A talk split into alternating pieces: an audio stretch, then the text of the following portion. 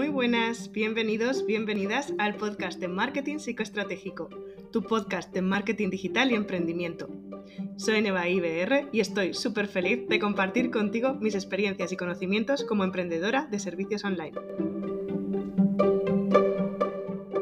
Episodio 9 del 2 de enero de 2022 en Zaragoza, España. La importancia del propósito. Este es un episodio tanto para el que tenga un proyecto como para el que no esté emprendiendo. Este es un episodio para todo el mundo que esté dispuesto a escuchar. Propósito. Es la palabra más de moda de los tres primeros días de cada año. Luego vienen los reyes, las rebajas, San Valentín y ya nos olvidamos. Hasta que llega diciembre y nos proponemos que este año sí que sí. Este año no dejo el gimnasio. Este año le meto caña a mi proyecto. Este año me cuido la dieta. Este año hago ese viaje pendiente. Este año... ¿Qué propósitos son los que te pones? ¿Por qué esos propósitos? ¿Sabrías definir realmente la palabra propósito? En la vida es muy útil saber qué hacer y encontrar un proyecto que llevar a cabo. Por eso tener un propósito nos sirve para ordenar nuestra vida, darle significado, guiando nuestras acciones y permitiéndonos proyectar el resto de la vida. ¿Cuántas veces te has preguntado a qué he venido yo a esta vida? La respuesta es muy sencilla, a vivirla. Y no has venido solamente a hacer una cosa, no has venido a sacarte unas oposiciones para dejar de memorizar, que no es estudiar, a estar 35 años en el mismo sitio haciendo cada vez menos. Porque total, no me van a despedir. ¿Qué estamos fomentando con eso? ¿Estancamiento? ¿Qué pasaría si se fomentase el crecimiento? La motivación, el motivo por el que pasar a la acción, el motivo por el que mover el culo. Aburrirse no sería una prioridad, no existiría la queja absurda, y cada uno se haría más consciente de su responsabilidad individual, saliendo así del victimismo, de la acusación y del afán de estar salvando a todo el mundo. El propósito de una vida es necesario para sentir que podemos dejar un legado, aportar con nuestra forma de ser a mejorar la vida. Como seres humanos tenemos la capacidad de crear y por eso podemos ser dueños de nuestro propio destino, de nuestro camino. El poder tener un propósito en nuestra vida no es fácil, ya que por norma general vivimos encerrados en la rueda de la rata, con obligaciones que no elegimos, sino que son impuestas por el simple hecho de vivir en una sociedad junto con otras personas. Una pregunta sencilla. ¿Por qué usas WhatsApp? Porque la mayoría, si no es en su totalidad, de tu círculo social está ahí, y es una forma gratuita, entre comillas, de comunicarte con ellos. ¿No? Gratuita entre comillas. Una vez un gran amigo me dijo, si no pagas tú por un producto, tú eres el producto.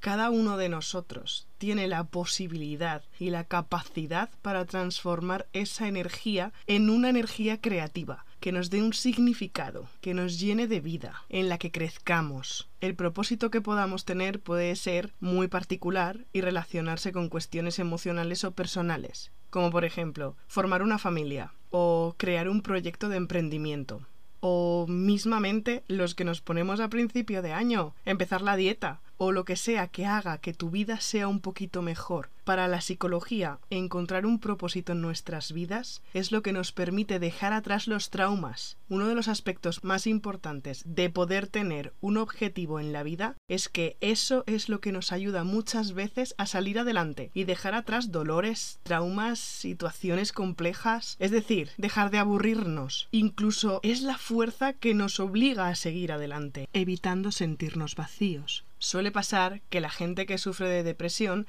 se encuentre sin ningún objetivo, sin ninguna intención clara en la vida, no tienen ni idea de qué hacer y por eso se sienten vacíos y confusos, esperando que una luz les diga qué hacer o por dónde ir. ¿Cuál es mi lugar en el mundo? Ojo, aclaración.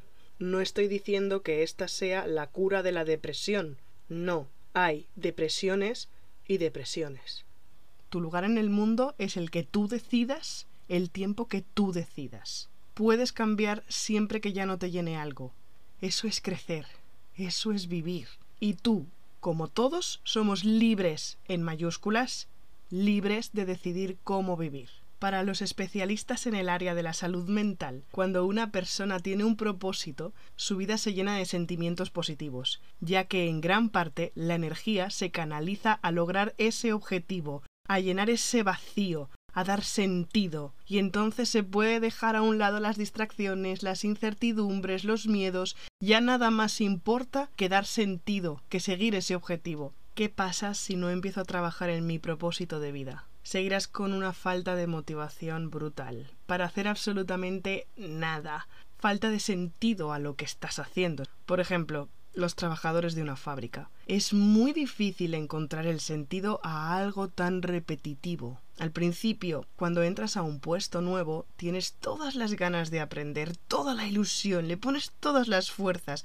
Es algo nuevo, hay un objetivo, aprender y crecer. Pero si pasado un tiempo ya has adquirido esa habilidad, hasta el punto en el que puedes hacerla en piloto automático con los ojos cerrados, tu mente empieza a darte avisos de ¿qué estás haciendo? ¿Cuánto tiempo pasas aquí por cobrar a fin de mes para pagar facturas, el alquiler, la comida? ¿Alguien se ha parado a pensar si todo lo que tenemos en nuestra vida realmente es necesario para vivir o está impuesto en el estilo de vida de la sociedad que nos rodea? ¿Has decidido tú vivir como estás viviendo? ¿Estás pagando tú por el estilo de vida que tú has decidido? ¿O te has dejado arrastrar por la rueda de la rata? Aunque ahora te parezca una locura pensarlo, que es normal, se puede vivir sin pagar la factura de la luz, se puede vivir sin ir al supermercado a por comida, se puede vivir sin internet, se puede vivir hasta sin el iPhone de última generación que te ha costado una nómina y media. Vivir es gratis. Lo que no es gratis es el sistema en el que has decidido, entre comillas, vivir. Los trabajadores de puestos repetitivos, como los de las fábricas, están siendo sustituidos por máquinas. Las máquinas no se cogen la baja, no rinden cada día a un ritmo diferente, no discuten con los encargados. De hecho, mucho más las máquinas dándoles un mantenimiento rutinario para evitar que se estropeen antes de tiempo. La inversión en una máquina ha sido previa, la han pagado antes. No es mes a mes como el de un empleado. Como no le pago a un empleado el sueldo de una vida completa antes de empezar a trabajar, no me comprometo con su mantenimiento. No tengo esa obligación. Como me comprometo con el mantenimiento de una máquina. Ojo con esto. Se lleva diciendo desde hace años que las máquinas tomarán el relevo de un montón de trabajos. Ya lleva años sucediendo. No va a parar de crecer. No es algo ni bueno ni malo. Simplemente es evolución es hacia donde nos dirigimos. Las personas que crean y creen en sus propósitos sientan pasión por lo que hacen, entren en sus talentos, alimenten su crecimiento personal y potencien su creatividad. Las personas que no puedan ser sustituidas por una máquina, esas son las que prosperarán, mientras que los demás se quedarán dentro de su zona de confort por miedo a fracasar o miedo a tener éxito,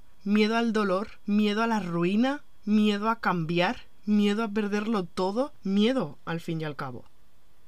Ahora dime, ¿qué te da más miedo? ¿Quedarte o moverte?